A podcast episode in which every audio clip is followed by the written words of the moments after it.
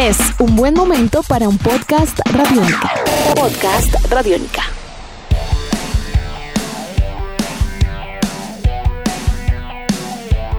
Bienvenidos a esta nueva edición de Podcast Rock and Roll Radio, producto de Radiónica, desarrollado por el señor Andrés Durán, arroba Andrés Durán Rock, y quien les habla Héctor Mora, arroba Mora Rock and Roll, bajo la producción de Juan Jaramillo, Nicolás Castillo y la captura sonora de Camilo Barón. 200 millones de copias vendidas en el mundo, 19 discos oficiales a la fecha y casi cuatro décadas de carrera musical hacen que el nombre de ACDC sea uno de los más importantes en la historia del rock and roll. Su sonido rock, con algo de blues potente, crudo y desenfrenado, ha sido una constante fundamental para el desarrollo de una banda de éxito mundial que logró superar el cambio de cantantes ya siendo famosa y que recientemente anunció su regreso al mundo de la música con material nuevo y un shot in the dark que no está a su propia suerte a la hora de la verdad, seguramente para lo que será un año 2021 lleno de ECDC. Así que el día de hoy en Podcast Rock and Roll Radio, prepárense y ajusten sus cinturones de seguridad, porque ACDC está back and power up. Eso y mucho más para los próximos minutos. Andrés, muy buenas tardes, ¿cómo va todo? La energía y el poder es total. ACDC. Tiene usted toda la razón, Héctor. Un gran saludo al señor Camilo Barón y a todo el equipo de edición de este Rock and Roll Radio Podcast. Después de esas cifras que usted ha dado, yo añadiría que la última vez que ACDC estuvo de gira, recaudó aproximadamente 190 millones de dólares en el 2015-2016. Así que no voy a descartar que para el 2021 sea la agrupación que más recaude dinero en cuanto a un acto en concierto se refiera. Y pues las razones son diversas. Yo creo que esa es la razón del porqué de este podcast donde decimos ACDC is back and power up. Regresa y con su nuevo disco Power Up. Regresa de color rojo como hemos visto todos esos appetizers de regreso del grupo.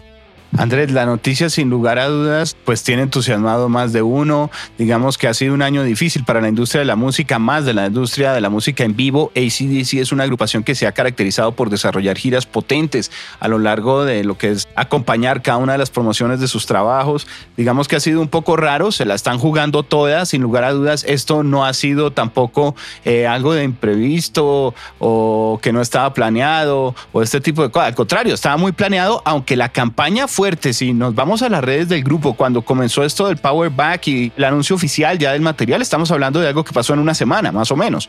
Así hubiera rumores desde el año pasado y pues bueno, había varios antecedentes, hay que destacar que de todas maneras, por ejemplo, Dee Snyder había estado comentando en sus redes también desde hacía un buen tiempo, desde finales del año pasado, rumores de lo que sería un posible regreso. Se celebraron los 40 años del Back in Black este año de una manera muy potente, no era de extrañarse, pero a mí sí me parece que a la hora la verdad atacaron con todo y lo tenían muy bien guardado. Pero pues la agrupación ACTC ya había prometido que haría una gira en cualquier momento en el 2020, pero pues al aparecer de la pandemia todo esto quedó en silencio y lo que sí podemos decir es que esa semana que usted menciona cuando se anuncia el regreso de ACDC, cuando podemos ver que el extracto de una primera canción llamada Shot in the Dark es un hecho e inclusive ya este single está rotando en un comercial de la Dodge, esta marca de automóviles en Estados Unidos. Así que todo estaba perfectamente, digamos, eh, todo estaba muy bien cuadrado para que esto se llevara a cabo de una manera correcta y lo único que yo veo es que la pandemia fue la que intervino para que esto sucediera. ¿Incluso el material del álbum? Bueno, en cuanto a material del álbum, he estado leyendo y me doy cuenta que el ingeniero de sonido de Easy DC concedió una entrevista recientemente, esto apareció el 4 de octubre a través de la Blabbermouth, donde él confirma que en el 2020, inicios, él recibió una llamada eh, del equipo de, ACDC para reunirse en Vancouver, BC, en Canadá. Y él dice que, cuando digo él, es el señor Mike Fraser, que es el ingeniero de sonido de toda la vida de ACDC. Dice Fraser que cuando llegó a Vancouver, él no sabía qué ocurría y pues obviamente se encontró con compañeros de trabajo y la primera pregunta fue, bueno, ustedes saben qué sucede, qué venimos a hacer aquí a este estudio y pues uno de sus compañeros le dijo, pues claro que sí, aquí está toda la banda, está Brian, Cliff, Phil y Stevie y están listos para grabar otro disco.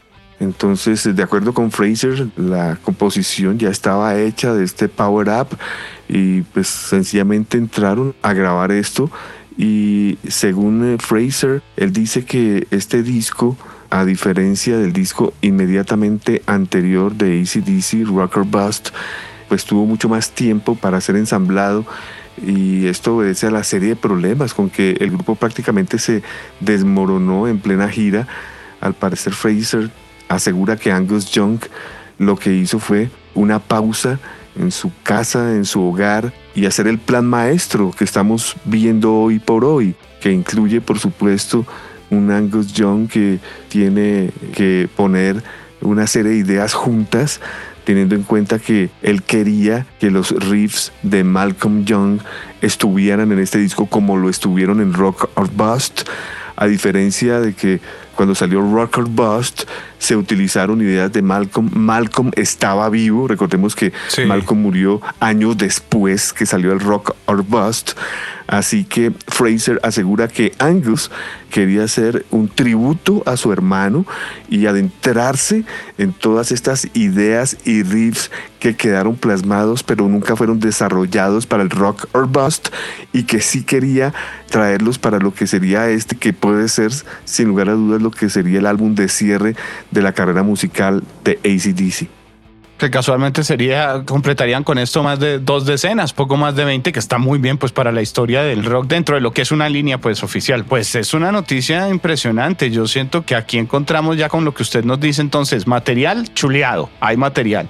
Tenemos eh, reemplazo de Malcolm Young, chuleado, porque pues están con Stevie, que asegura también una continuidad, digamos, del tumbado de la familia. Tenemos oído Brian Johnson. Ahí, ¿qué pasó?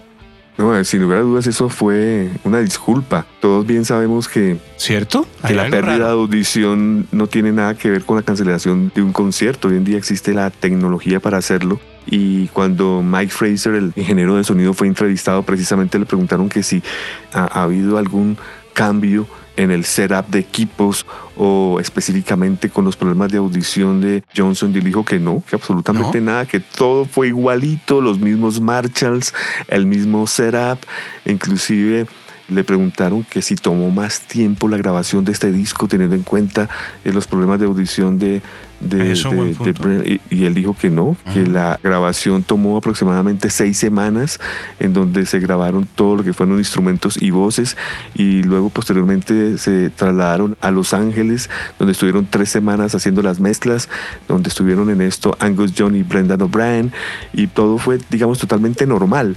Así que esto sí hay que ser muy experto en el negocio de la música para darse cuenta uno cuando están inventando una disculpa para algo y cuando sí realmente tiene un fundamento de peso pero yo estoy prácticamente en un 98% seguro de que no hubo tal y que si se había que inventar algo para una salida abrupta del cantante, pues qué mejor un problema de salud con la voz, ¿no? Algo así como para que ninguno de sus fans pensaran en que sí, pobrecito, no, él no puede cantar. Y más allá pues de esto, pues pueden ser problemas internos que solo lo saben ellos, Héctor. Ellos serán los únicos que saben que, qué problema se presentó. Además que no fue el único problema que se le presentó a Angus Young, ya que en un momento dado se quedó él solo con Stevie, con su sobrino, ya que despiden a Brian Johnson, Phil Roth tiene problemas eh, con la ley en Nueva Zelanda. Sí, drogas y violencia doméstica y Cliff Williams abandona el grupo. Él dice que pues no, pues se va, y dice que no va más. Entonces en un momento dado quedó solo Angus con Stevie y fíjese usted que esto hubiera podido haber quedado ahí o hubiera podido armarse de nuevo con diferentes integrantes, qué sé yo, el, el mismo Chris Slade podía haber estado en este ah, nuevo ACDC no fue así, podía haber estado otro bajista, no fue así, o podían haberlo hecho con Axel Rose, como usted lo dice, que hubiera sido totalmente más fatídico, pero no, fíjese usted que el tiempo pasó y Angus logró lo más importante que puede lograr un grupo, ¿no? Y es asociar a los que son. Y sin importar qué si tienen problemas serios Angus con Brand y la excusa fue el problema de audición, pues eso ya se solventó, el disco ya está grabado, viene una nueva gira y pues yo creo que ellos son más conscientes que cualquiera de nosotros que si el grupo está haciendo su último intento, su último grupo, su última gira, pues ahí hay mucho, mucho, mucho dinero por medio como para ponerse a, dar trabas, ya sea desde cualquier ángulo, ya sea por el baterista o ya sea el bajista. No, aquí yo creo que hubo una reunión, una resolución en donde todos tienen que darse cuenta que es sencillamente una marca que la gente adora, que cualquier movimiento que ellos hagan va a ser receptado por las emisoras, por los medios, por la televisión, por los seguidores y cualquier movida en este ajedrez es definitiva. Así que yo pienso, Héctor, que como usted comenzó preguntándome este problema de audición, yo creo que este no lo hubo y lo que sí hubo fue una, se recapacitó, se reflexionó y pues se lleva a cabo en este momento una gran jugada mundial llamada ACDC.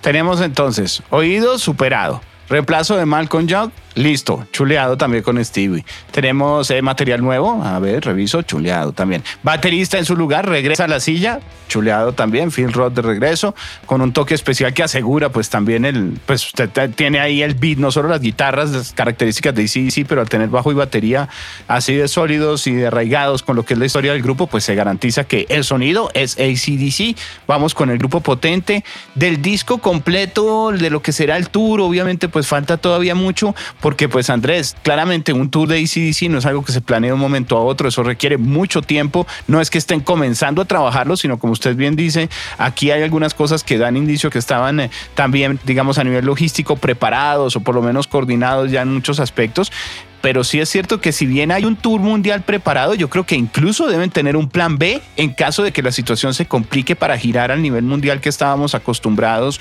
antes de esta pandemia. Es probable que veamos que de pronto el circuito se queda solamente en ciertos territorios donde haya una tasa de contagio supremamente baja o en eh, territorios donde no se haya registrado contagio. Y en ese orden de ideas, de pronto también estaremos viendo una apuesta muy especial para lo que serán otros territorios. No me extraña, por ejemplo, que puedan hacer ellos un concierto así sea solo para dos mil personas en un estadio o cosas de este estilo en donde ese contacto con la gente sean registrados porque ACDC, más si están en esta etapa y fácilmente puede ser el cierre también de un ciclo y de una cantidad de historias y, digamos, no me atrevo a decir que el grupo porque pues vamos a ver qué tal está todo el álbum y, y por lo menos estos rockeros son de los que van hasta el final pero sí claramente estaremos viendo lo que será un nuevo capítulo y en ese el público es fundamental en lo que nos ha acostumbrado a ver ACDC. Es ese rock potente que se disfruta en parche, que en concierto eh, entra en una especie de ritual fundamental para la promoción del álbum. Le faltó un chulo, Héctor, y es el productor, Brendan O'Brien, que fue el mismo que ah. trabajó con ACDC anteriormente. Así que también el oh. productor está a bordo. Ya pues confirmado que el grupo grabó de agosto a septiembre del 2018 todo este disco. O sea, estaba grabado hace dos años. Finalmente ya está remasterizado, remezclado. Eh, las artes ya están listas. Lo único que hace falta es comenzar la gira, que pues totalmente detenida, como usted lo dice. Pero esto no va a ser gira de clubs ni, ni lugares pequeños sector. Ellos quieren gira de estadios. Claro, ahí es donde digo el problema y donde no se pueden hacer ese tipo de conciertos. ¿Qué vamos a hacer? ¿Qué vamos a hacer? Nos tienen que acostumbrar a otra cosa a escala, pero tendrá que haber público y tendrá que haber ese show, esa potencia, esa energía que acompaña el nombre de ECDC, ¿no? Porque el grupo de por sí es como un tren. Es una banda básica de rock en ese sentido, guitarras, bajo, batería, una buena voz, pero el espectáculo que ellos tienen pues ha sido fundamental para su desarrollo en los últimos años, ¿no? Las últimas décadas. Así es, es definitivo, es un hecho que en el momento que se dé luz verde a los conciertos, esta gira será de las más ambiciosas en la historia del rock, pero ese es el gran problema. Hasta ahora lo único confirmado, Héctor, fue el lanzamiento de Shot in the Dark el pasado 7 de octubre y pues ya lo que será el lanzamiento del disco y ellos Brian, Angus, Stevie, Cliff y Phil esperando el semáforo verde para comenzar su gira pues eh, los fanáticos deben estar muy felices, deben estar contentos. Como decíamos, la fiesta no digamos que se queda solamente en este anuncio, sino viene desde hace rato, incluso con la reedición de ese Back in Black, que repetimos, cumplió 40 años este año de haber sido presentado al mundo como una pieza fundamental dentro de la historia del rock. Así que para todos ellos, y el catálogo está muy vivo, digamos, hay muchas cosas pendientes ahorita de lo que será, sin lugar a dudas, y de lo que es la marca ACDC. Héctor, ¿usted se imagina lo que está en la mente de Angus Young en este momento, después de todas las adversidades, después de que se le desmoronó el grupo en plena gira, después de grabar hace dos años el disco, de ya tenerlo disco, comenzar a anunciar, llega el COVID, la pandemia, qué cantidad de adversidades. Yo creo que si esto sale adelante, Héctor, va a ser de verdad una gira eh, que, que para él, como para sus seguidores, va a ser una hazaña. No, y, más con lo que usted comenta, por ejemplo, que tiene de significado particular hacia él la música que están interpretando, al haber riffs de su hermano, de ser todavía como un legado importante que él quiere rescatar y que quería compartir con la gente, ¿no? En forma de tributo. O sea que por todo lado tiene que ser la emoción de la banda, de la industria, los sentimientos, tiene que ser algo muy especial. Sí, señor, ese es el primer disco de ACDC después de la muerte de Malcolm Young. Tiene usted toda la razón. Claro. Es el disco que va a ser realmente dedicado a Malcolm. Este es el que viene en ese sentido con todo el sentimiento. Que pasa es que somos optimistas y toda la energía viene con toda la artillería. No se ve como un cierre para nada. Pero yo sí creo que a nivel sentimental puede tener también como la terminación de un ciclo personal para Angus, sin lugar a dudas. Hoy, yo no sé si usted ha tenido la oportunidad de ver eh, algunos clips de lo que es el video de Shot in the Dark. Ya se nota en el rostro de cada uno de los integrantes ah, la edad. Es un hecho, ¿no? El más joven es Stevie. Stevie Young tiene 63 años. Brian Johnson cumplió el pasado 5 de octubre 73 años. Phil Roth, el baterista, cuenta con 67 años. Cliff Williams, el bajista, tiene 70 años y nuestro querido amigo Angus Young cumplió 65 años. No, claro, uno lo ve, por ejemplo, con el uniforme corto y demás, y se nota el paso del tiempo, se ve cada vez un poco más terrorífica la imagen, pero sigue siendo de una energía desbordante, sin lugar a dudas. Yo creo que es interesante ver cómo lograron mantener ese concepto, esa imagen, una idea de una banda de rock, además muy puro, muy honesta, que logró, pues, digamos, aguantar tanto tiempo y disfrutar, sobrellevar, asimismo quedar en la historia como una de las bandas importantes del siglo pasado. Es que son cuatro décadas de rock and roll, Andrés. Ese es un hecho. Yo creo que agrupaciones importantes en la historia del rock tienen que quitarse el sombrero ante ACDC. Imagínense usted, Héctor, cuántas agrupaciones figuraron gracias a ACDC, cuántos sus teloneros se dieron por conocer.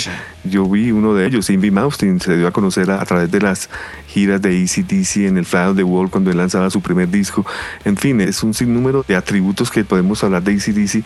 Tome usted, por ejemplo, nomás la escuela musical de ACDC a través de los años, porque es satisfactorio que la alineación que presenta ACDC es prácticamente una alineación clásica digamos, si no hubiera muerto Bon Scott, sería alineación clásica, pero queda una escuela donde un Axel Rose nunca esperaría haber sido parte de ella, un gran baterista como Simon Wright, recordemos a Dave Evans, a Chris Slade y ya podemos decir un ex integrante como Malcolm Young. Andrés, además fieles a un sonido que toda la vida en el fondo ha sido claro frente a la identidad del grupo. ACDC no hay álbum en el que uno los escuche y diga esto no suena a ACDC. Todo el mundo sabe que espera, es un sonido que se mantuvo en esencia claro a lo largo de toda su carrera y que es justamente el que sedujo al mundo. Muchos dicen, no, pero es que ACDC suena parecido con el paso tiempo. Claro, eso es lo que gusta de ACDC y esa es la marca que lograron desarrollar y la identidad alrededor de una atmósfera, de un estilo, de dos tipos de voces diferentes que a la hora de la verdad no hicieron que en ningún momento sus fanáticos dejaran de amar lo que era el gran desarrollo de buenas canciones de rock con mucho blues, por cierto, envenenado que tenían desde el principio. No, y eso que usted dice, Héctor, yo se lo aplicaría ya a una agrupación, por ejemplo, como Metallica, que de sus eh, primeros discos del Kill Em All al Metallica 91, eh, digamos, tuvieron su época dorada y de allí en adelante son apenas cuatro disquitos los que sacaron que no les fue bien, como Low, Reloads and Anger, y la banda vive del pasado. Mientras que si tomamos a ACDC, ellos han lanzado 16 discos y siempre han estado presentes en la radio con nuevos sencillos y pues por supuesto en la gira de cada álbum tocan las mismas de siempre, pero por lo menos hay una dignidad de que siempre hubo una preocupación por servir en la mesa algo nuevo. Y conciertos hay varios, hay varios, pero a la hora de la verdad, si nos damos cuenta, no son tantos, son como muy bien seleccionados, muy bien pensados, ¿no? Los que se publican de manera oficial, tanto en video como en audio. Eso es muy importante decirlo, Héctor, porque yo recuerdo que cuando era niño, de los primeros discos que vi, o sea, antes de haber comprado mi primer disco de DC, de los primeros discos que vi fue la portada del If You Wanna Block, You Got It. Ah, y, y, fíjese que eso fue del 78 y hasta el 92 salió el famoso ACDC Live, ¿recuerda usted? El Live at Donington. Sí, señor. Entonces estamos hablando de tres décadas sin ningún concierto, o sea que es muy acertado su punto de vista. Y luego de este ACDC Live en el 92 en Donington, hasta el 2012 sale Live at the River Plate. O sea, también prácticamente dos décadas. O sea, pocos conciertos sin lugar a dudas. Y dos bandas sonoras, ¿no? Que eso mucha gente no lo sabe. La banda sonora de Who Made Who, que salió en 1986. Esta, digamos, Who Made Who respaldó la película de Stephen King Maximum Overdrive, una película no muy buena, pero por lo menos se hizo también el esfuerzo para hacer eh, banda sonora, ya que aquí hay canciones que son instrumentales que no aparecen en ningún otro álbum, como DT y Chase the Ace. Y la otra banda sonora, para los que no lo saben, fue el famoso Iron Man 2, que salió en el 2010 que es una muy bonita colección de dos LP donde pues aparecen las canciones más importantes en la colección de ellos, ya sea con Bon Scott y con Brian Johnson, eh, digamos, muy interesante. De hecho, salió con una versión de lujo de DVD donde aparecen las canciones en diferentes lugares de concierto. Ese es casi como un grandes éxitos de ACDC muy bien desarrollado alrededor de todo lo que es Iron Man, ¿no? Es verdad, porque no existe tales. Entonces, el, el, grandes éxitos vendría siendo el, Iron Man 2. Sí, exacto. Sí, sí, tiene usted razón. No hay que dejar por fuera los box sets, ¿no? El Bonfire y el oh. Backtracks increíbles, son muy buenos box sets, son solo dos, pero son muy diferentes entre sí, porque pues el Bonfire, como su nombre lo dice, es un box set dedicado a, Bon Scott y el Backtrack, si es general, salió en el 2009, lo recomendamos, y tan solo un EP en la colección musical de ACDC, que es el famoso 74 Jailbreak, así que vamos a ver qué nos espera después de este Power Up, Héctor, porque tiene usted mucha razón, puede existir una película, qué sé yo, se me olvidó mencionar la película, ¿no? For Those About to Rock, un film que se presentó del famoso concierto en París, de pronto podamos ver algo muy especial. Sí, porque eh, si los Stones han estado presentando también mucho material que tenían y que se nota, pues está con muy buena calidad, muy buenos registros, muy buenos momentos a lo largo de toda su carrera. ACDC es otro grupo que fácilmente puede tener un catálogo todavía muy bien guardado, en muy buenas condiciones, de muchas presentaciones, momentos especiales con Bon Scott, con Brian Johnson, con quien quieran. Y seguramente en algún momento comenzarán a compartir también eso con fanáticos. Andrés, estamos llegando al final. De hecho, había creo que quedaban comentarle el final de nuestro podcast hace varios varios minutos, pero se nos pasó. Estamos retomando algo que usted quiera rescatar ya para finalizar en lo que es esta edición de mucha energía, porque estamos con Power Up.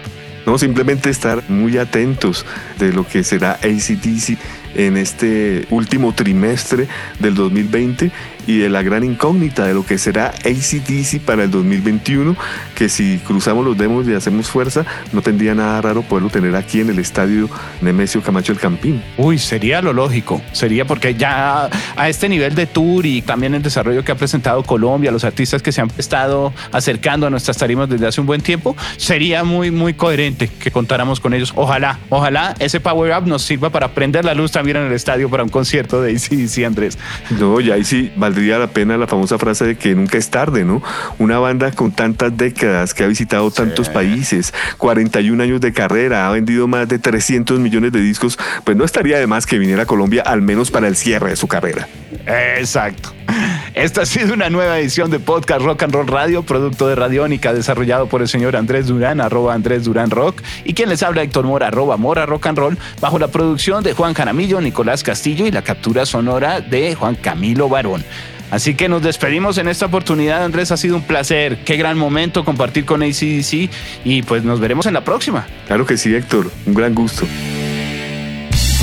Nuestros podcasts están en radionica.rocks, en iTunes, en RTVC Play y en nuestra app Radionica para Android y iPhone. Podcast Radionica.